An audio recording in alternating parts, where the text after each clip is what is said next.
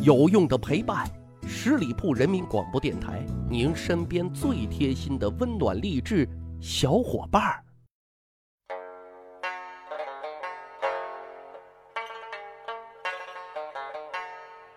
趣扒历史，增长见识，密室趣谈，我是大汉。现在出门远行，手机必备，手机里的导航软件那也肯定是必备。可是有时候啊，来到一个陌生的地方，跟着导航走，导航就开始不正经了啊！分明是一条大河，就让你啊硬开过去；分明是一条死胡同，就让你啊硬闯过去，很是尴尬，也是醉了啊！但总的来说啊，导航的发明是为我们的生活提供了很多的便利的。各位有没有想过，古代交通不是很便利，配套呢也不是很齐全，要出门做个生意啊，或者说去外地探个亲，游览个祖国的大好河山什么的，会不会迷路呢？其实啊，这个问题很简单，古人的智慧和能量，我们是千万不能低估的。首先。古代虽然没有导航技术，但是是有地图的啊，只是地图的信息量稍小一些，精准化不是太高。但是你要去长安，他绝对不会把你带到开封啊。其次，古代的交通网络啊，受自然、技术、经济、政治等各方面的限制啊，虽然说也算是条条大道能通长安，但毕竟啊还没有形成四面八通的这种交通网络的，所以不管是陆路还是水路。主干道也就那么几条啊，还是比较清晰明确的。这第三啊，就是有了道路，古代的配套指示系统也是很完善的。比如说李后碑、界后碑，这里的后啊，就是土字旁右边呢一个诸侯的侯，土堆的意思。他们呢就是用来记录里程数和边界的。当看到李后碑，就能知道距离目的地大概还有多少距离。看到界后碑就知道现在啊身处在哪个地方。另外啊，主干道一般呢还设置有游亭，大概呢就驿站的意思啊。出门歇脚问路肯定那是没有问题的。最后呢，就说地上啊本没有路，走的人多就形成了路。古人出门远行啊，去大地方走主干道，靠指示牌肯定就能够到达的啊。但是说如果去一些小的地方，稍微偏远的地方该怎么走呢？其实也很简单，那就得靠最原始的方式，什么呢？问路啊！突然想到一个小段子啊，上中学的时候，一次独自外出啊，我怕找不到地方啊，我老姐就训我：“怕啥呀？你鼻子底下长的是什么呀？”那时候啊，属于青春期，刚刚发育，我就怯怯地说：“呃，是胡子呀。”啊，很有意思啊。问路呢是最原始的方式，但是呢也是最简单、最直接的方式啊。古人是很淳朴的啊，一听你是外地口音，肯定会非常热心肠的给你指路的。所以，只要你有地球上的目的地，肯定各种途径都能够到达的。这里啊还需要特别说明一点，其实受古代文化的影响啊，古人大都有父母在不远游的传统。另外呢。还有一些朝代啊，比如说明朝，对百姓外出呢是严格控制的啊。你要去百里之外的地方，必须要有政府啊出具的路引，就相当于通行证。没有路引啊，私自外出就要受到法律的严惩的。所以，大部分古人啊，活动范围都是比较小的，大半辈子呢也就待在附近啊去转一转，顶多去集市上赶个集，去县城的机会啊都不是很多的。但是啊，在悠悠长河的历史当中啊，古代问路还有路痴段子故事确实很多，有的很有趣，但有的啊就有些悲壮了啊。《孝陵广记》里有这么一个小故事啊，说有一个人啊是一个高度的近视患者，一天出远门呢，走着走着迷路了啊，他就想着先坐下来休息休息啊，最好能找人啊问个路。他刚坐下来，哎，就隐隐约约发现啊，前面大石头上呢坐着一个戴帽子的人，但其实啊，那只是一只大乌鸦。他就上前搭腔啊，问对方知不知道自己要去的地方。结果呢，他连问了好几声啊，发现对方非常的高冷，根本不搭理他。这乌鸦怎么搭理啊？他这个人啊，很生气，但只能干瞪眼。就在这个时候，突然就刮来一阵风。乌鸦呢就飞走了。他呢却开始高兴起来了啊，然后就酸溜溜的小声嘀咕：“哼，既然你不告诉我路怎么走，那我也不告诉你，你的帽子啊被风吹跑了。这个还用告诉吗？啊，这智商啊堪忧啊！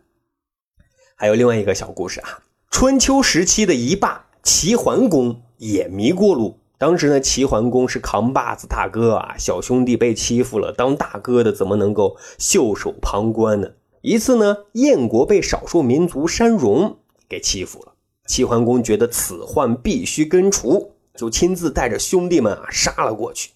看见齐桓公这回是玩真的，山戎就跑到孤竹国去搬救兵了。齐桓公那是铁了心要斩草除根的，所以不论你跑到哪里，我都要找到你。于是呢，就带着兄弟们啊，一路杀到了孤竹国。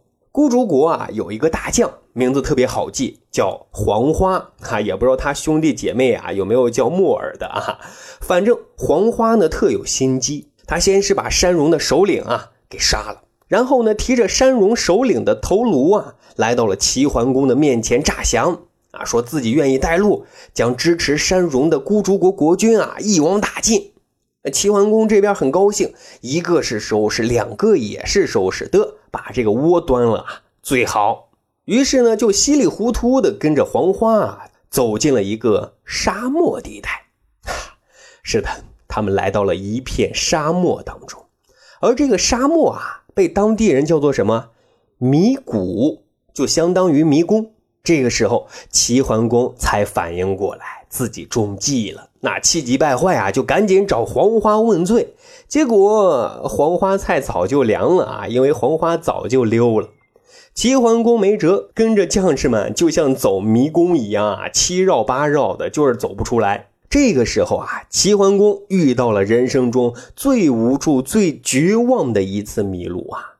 多亏宰相管仲想出了一个好办法。他说：“大王啊，我听说老马有认路的本领，咱们何不挑几匹老马，让他们在前面带路呢？”齐桓公将信将疑，但也没有更好的办法，就答应试试看。结果呢，神奇就出现了。几匹老马不慌不忙，终于把迷失方向的大队人马带出了迷谷当中。齐桓公这才获救了。这个故事大伙是不是很熟悉呢？没错，这就是老马识途的由来了。当然，这个故事啊，可以堪称为史上最幸运的一次迷路了。有幸运的，那当然就有悲催的啊。这个悲催的人物就是飞将军李广。啊，李广将军戎马一生，战功赫赫。可是他人生中最后一次战役，却因为迷路，羞愧难当，拔剑自刎，真的是令人叹息呀。其实，李广将军啊，要不是性格太要强、太倔啊，结果肯定不是这个下场的。当时汉武帝攻打匈奴，派的是少壮派的卫青、霍去病他们。李广那时候啊，本来就可以颐享天年了，但是性子倔啊，非要去前线。这次呢，卫青作为大将军啊，发现了匈奴单于的老巢，就让李广啊从东面包抄，俩人配合来个包饺子，想法很好。可结果李广呢，因为不熟悉地形，迷路了啊。卫青是单打独斗啊，让单于就给跑了。这毕竟啊，是李广延误了战机。于是呢，卫青就把李广下面的人啊抓来审问，就问为什么不按照之前的既定计划来个包抄呢？李广呢就非常的担当，说这不关其他人的事儿，是自己的责任。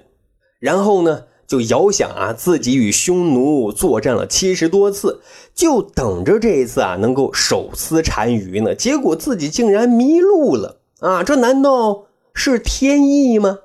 说完。气性大的李广竟然拔刀自刎了，那一下就成为悲剧的典型了啊！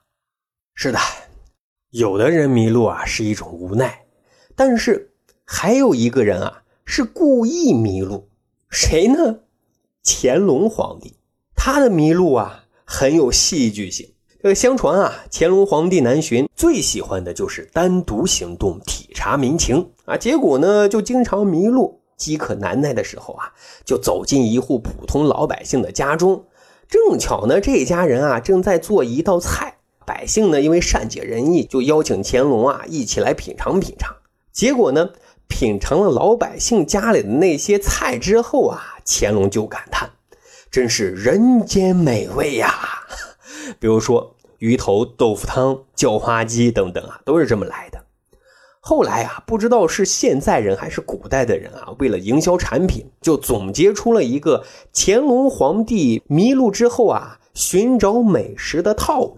具体的流程就是这样的一个过程啊：乾隆皇帝南巡，乾隆皇帝单独行动，乾隆皇帝迷路了，乾隆皇帝吃到了某样菜，乾隆皇帝发出了“此味只应天上有”的感慨啊，然后乾隆皇帝。带火了这款产品，这叫什么？这就叫营销的套路啊！不过这也属于名人效应的范畴啊。